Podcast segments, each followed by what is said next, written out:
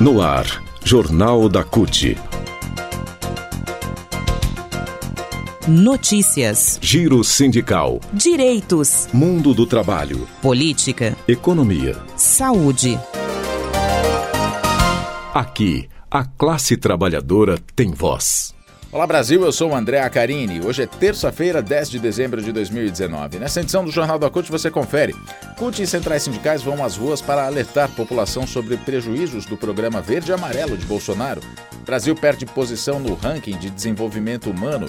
Pesquisa mostra que 40% da população acham que o Brasil corre risco de uma nova ditadura militar e ainda cinco dias de greve geral na França contra a reforma da Previdência no país. Agora, no Jornal da CUT. Rádio CUT. Aqui, a classe trabalhadora tem voz. Acesse pelo site www.cut.org.br. Começa nessa terça-feira, dia 10, no ABC Paulista, a jornada de lutas por emprego e direitos da CUT e demais centrais sindicais, Força Sindical, UGT, CTB, CSB, Nova Central, CGTB, Intersindical e Intersindical Instrumento de Luta e a Conlutas.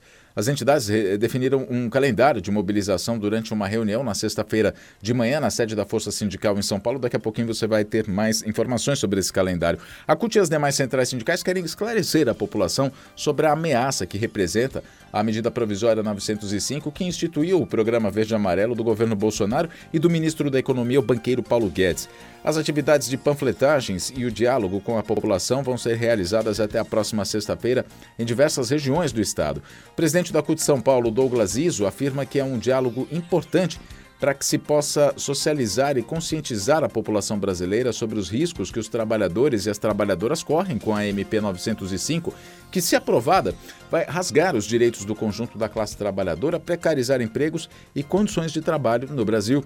Douglas Iso explica também que a CUT e as demais centrais sindicais vão estar nas ruas porque não podem permitir que essa medida, tão destrutiva para os trabalhadores, possa ser aprovada.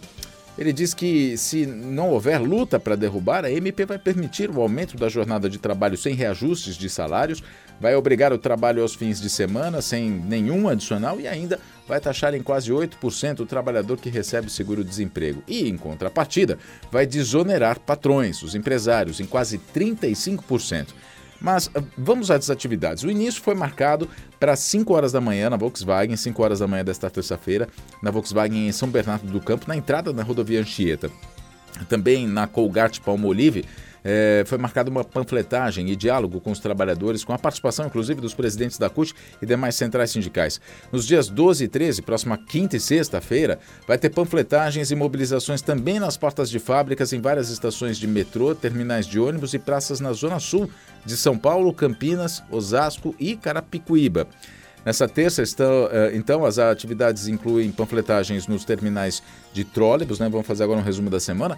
Nessa terça, as atividades incluem panfletagens no ter, nos terminais de trólebus em São Bernardo, Diadema e Santo André e também nas estações de trem em Ribeirão Pires e Santo André, além de diálogo com a população na rua Marechal Deodoro, no centro de São Bernardo. Na quarta-feira, dia 11, a partir das 5 da manhã, panfletagem na metalúrgica MWM e em mais 10 fábricas na zona sul de São Paulo. Também panfletagem e diálogo com a população nos terminais Santo Amaro e Largo 13 de maio às 8 horas da manhã. E também vai ter mobilização na Praça Floriano Peixoto, na Zona Sul de São Paulo. Na quinta-feira, dia 12, panfletagens a partir das 6 da manhã nas estações Itaquera, Arthur Alvim, Sé, Barra Funda e Brás do metrô em São Paulo. Atividades e assembleias nas fábricas em São José dos Campos, em Campinas, panfletagem e diálogo com a população no terminal de ônibus intermunicipal e também no calçadão da Catedral. Na sexta-feira, dia 13, a partir das 6 horas da manhã, panfletagem nas estações de Osasco e Carapicuíba. Notícias.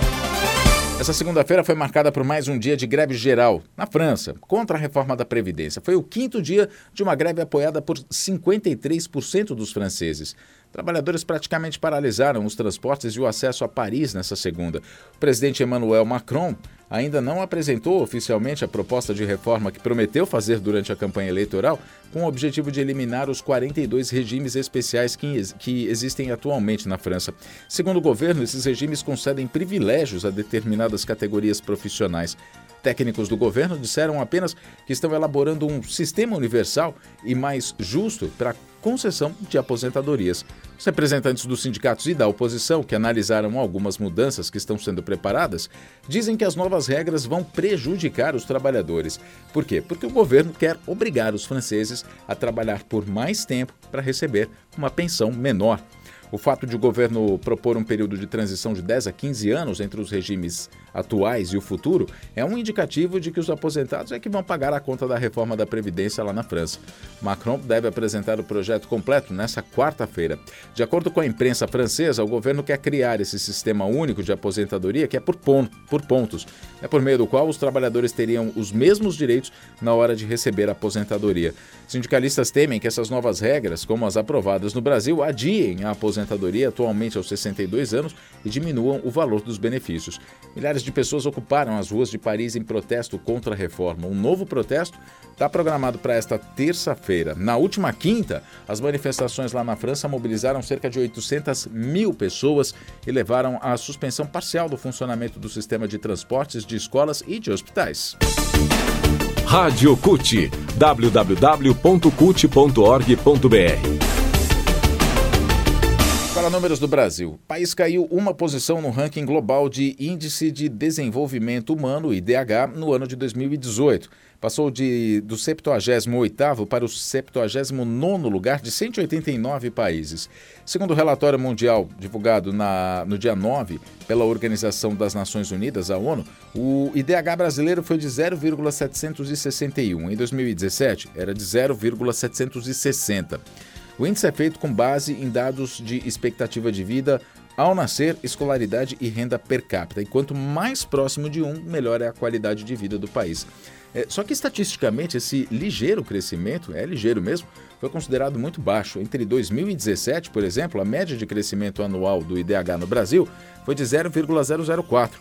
No ranking atual, o Brasil fica empatado com a Colômbia e atrás de países como Chile, Argentina, Uruguai e Tailândia. O Brasil é apenas o quarto melhor IDH da América do Sul. O ranking global é liderado por Noruega, Suíça e Irlanda. Na outra ponta, o Níger tem o pior índice, que é de 0,377. O relatório mostrou também que o Brasil tem concentração de renda alta no recorte do 1% mais rico da população. Isso quer dizer que 1% mais rico da população brasileira concentra maior renda.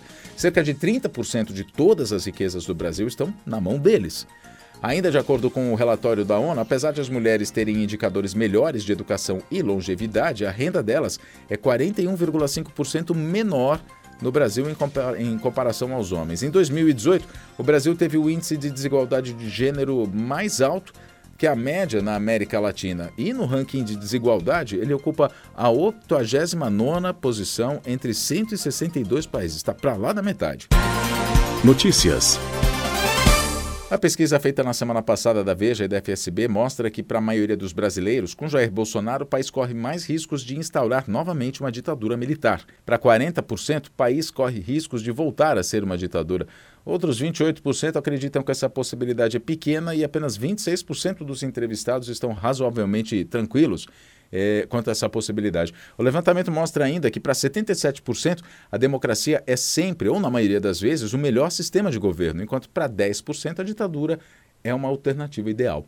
O Brasil viveu os chamados anos de chumbo entre 1964 e 1985. Esse nome, anos de chumbo, foi dado por causa da forte repressão e da violência contra a esquerda e quem ousasse pensar diferente ou questionar o governo militar. Naquele período, centenas de militantes foram presos, torturados, assassinados pela polícia. Muitas famílias nunca conseguiram sequer enterrar seus entes queridos porque muitos corpos desapareceram. Essa pesquisa, é, que mostra que 40% acreditam que o Brasil pode viver uma nova ditadura militar, foi feita por telefone com 2 mil pessoas nos uh, 26 estados do Brasil e no Distrito Federal entre os dias 29 de novembro e 2 de dezembro. Esses números refletem o perfil autoritário do governo Bolsonaro que faz constantes referências positivas ao golpe militar de 1964 e mais recente ao ato institucional número 5, AI-5, né, instituição do momento mais repressivo e punitivo do regime militar no Brasil. Além das diversas declarações feitas no passado e durante a campanha, Bolsonaro, mesmo depois de assumir a presidência, fez declarações elogiosas a torturadores como o chileno Augusto Pinochet e tem ameaçado reprimir movimentos sociais caso o Brasil se espelhe nos exemplos vizinhos da América do Sul. As mais recentes referências ao AI-5 foram feitas pelo deputado Eduardo Bolsonaro, um dos filhos de Bolsonaro, e pelo ministro da Economia Paulo Guedes. Eles dois estão sendo alvos eh, de ações da oposição no Congresso por suas declarações. E o discurso de Bolsonaro é considerado crime de responsabilidade no entendimento de alguns juristas. Jornal da CUT. E o Jornal da CUT fica por aqui. Produção da Secretaria de Comunicação da CUT Brasil, Rádio Online e Distribuição, Agência Rádio Web. Colaboração Rede Brasil Atual e TVT. Notícias e informações sobre o mundo do trabalho você tem no cut.org.br, também nas redes sociais, Facebook, Instagram e Twitter, CUT Brasil. E a gente está também no Spotify, procure nossos conteúdos, Jornal da CUT. Muito obrigado pela sua companhia e até a próxima edição.